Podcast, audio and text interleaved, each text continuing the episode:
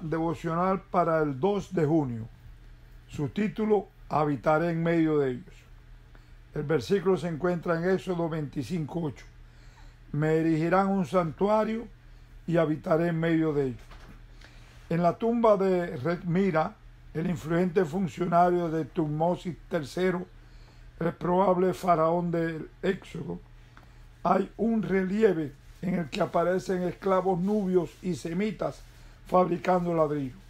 En la obra también se puede ver a supervisores egipcios que se aseguran de que los esclavos cumplan con cargar el agua y el lodo, hacer las mezclas, dar forma a los ladrillos y secarlos. Un antiguo texto egipcio señala que dichos ladrillos se usarían en los trabajos de renovación del templo de Karnak en Tebas y según algunos papiros, los esclavos tenían que completar una cuota diaria de fabricación de ladrillo. La información que encontramos en el libro bíblico de Éxodo es muy similar a las fuentes egipcias.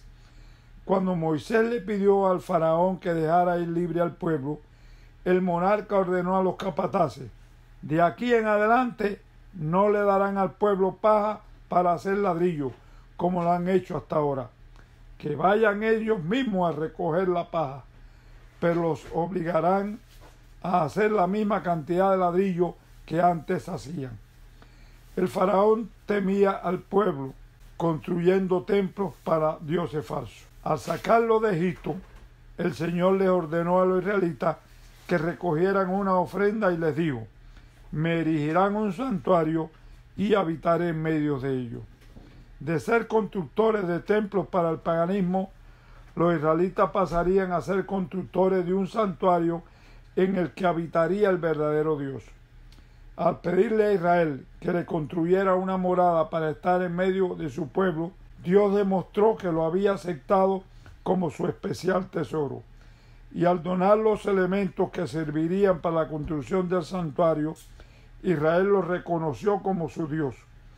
Así, en el santuario se estrechan las manos los dos signatarios del pacto, el Señor y el pueblo. En el siglo XXI seguimos siendo colaboradores de Dios, gente que trabaja en la construcción del edificio de Dios, que somos cada uno de nosotros. Y ahora, la promesa de habitar en el tabernáculo construido por los israelitas en el siglo XV a.C. se cumple en nuestras propias vidas. Dios está con nosotros. Si alguno es un esclavo que construye ladrillos para el enemigo, hoy puede decidir construir una vida que honre a Dios y que perdure por toda la eternidad.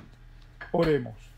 Amante Padre, gracias porque nos has hecho siervos tuyos y quieres morar en nuestras vidas.